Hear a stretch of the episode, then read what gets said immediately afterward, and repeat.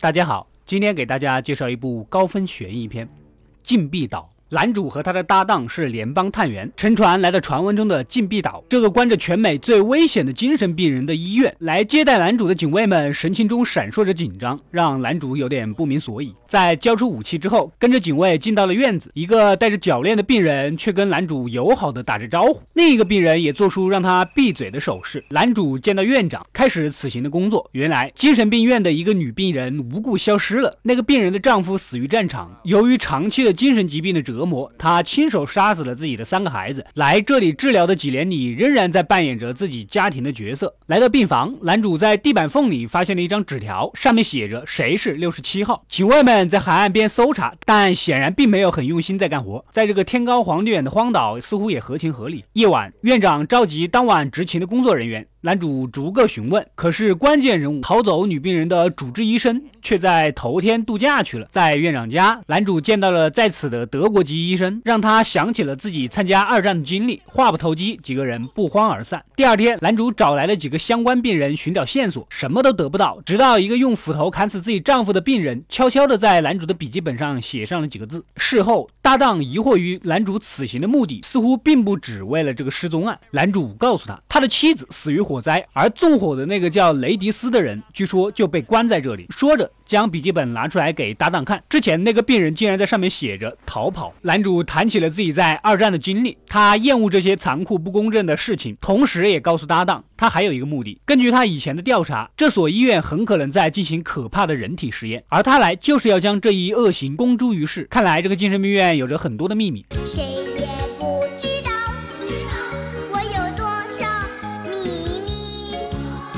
无意间闯入院长的会议，男主奇怪。整个精神病院一共有六十六个病人，那么纸条上的第六十七号病人去哪儿了？难道他就是自己没找到的那个纵火凶手，并且是做人体实验的对象吗？这个时候，院长也告诉他，失踪的病人找到了。来到病房，女病人将男主当成了自己的丈夫，祈求男主给予更多的关怀。这声情并茂的，似乎触动了男主的内心。男主头疼不已，吃了几片院长递来的药丸。外面下着倾盆大雨，男主想起了自己的妻子。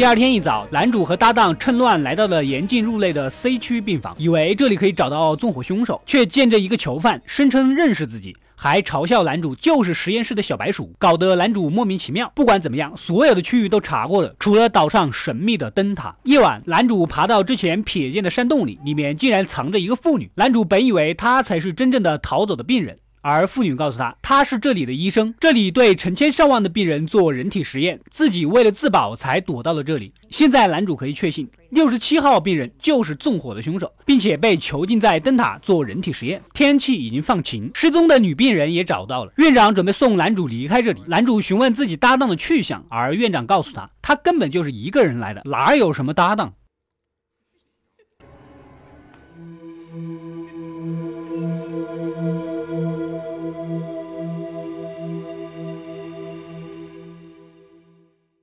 男主深知这里有不可告人的秘密，趁机穿过围栏后，徒步跑到了灯塔那里。男主攀爬着灯塔的每一层，检查每一个房间，最终来到了顶楼。打开门，却看到院长端坐在这里。院长告诉男主。在过去的几年里，男主一直都是这里的病人。男主当然不相信这些鬼话。院长拿出六十七号病人的诊断报告，上面详细描述了六十七号病人入院前是联邦警察，曾参加过二战，具有很强的妄想症，并否认自己的罪行。院长又将男主的名字和凶手的名字、男主死去妻子的名字和失踪病人的名字列在一起。其实读法仅仅是颠倒顺序而已。男主的名字就是他想象中的纵火犯雷迪斯，他。也就是第六十七号病人，因为罪孽太深，无法承受，便幻想出另外的凶手。此时，搭档走进门来，而他就是男主的主治医生。院长、医生、警卫等所有人都在演戏，伴随着男主完成他的故事，并最终希望他记起真实的自己。而这也是精神医疗上的一项实验性改革。有点崩溃的男主抢回桌子上自己的配枪，发现这枪也是假的。当院长拿出男主孩子溺亡的照片时，男主终于记起了这一切。原来。男主执勤回到家里，看到有精神疾病的妻子，样子有点诡异。身后池塘里三个身影，竟然是自己的孩子。妻子亲手淹死了自己的孩子们，而他却表现出毫不在乎的样子。男主悲痛中开枪打死了妻子，然后点火烧了整个房子。男主并没有用任何手术和药物，便记起了所有的事。这也是院长和医生在精神治疗上想要达到的效果。否则，六十七号病人便要接受脑前叶切除手术，从此便如行尸走肉一般。在医疗委员会来检验结果。果的时候，男主仍然继续扮演着联邦警察。这次并不是真的妄想，而是与其记着这一切经历痛苦一生，不如像行尸走肉般忘记。说完，便义无反顾地走向警卫。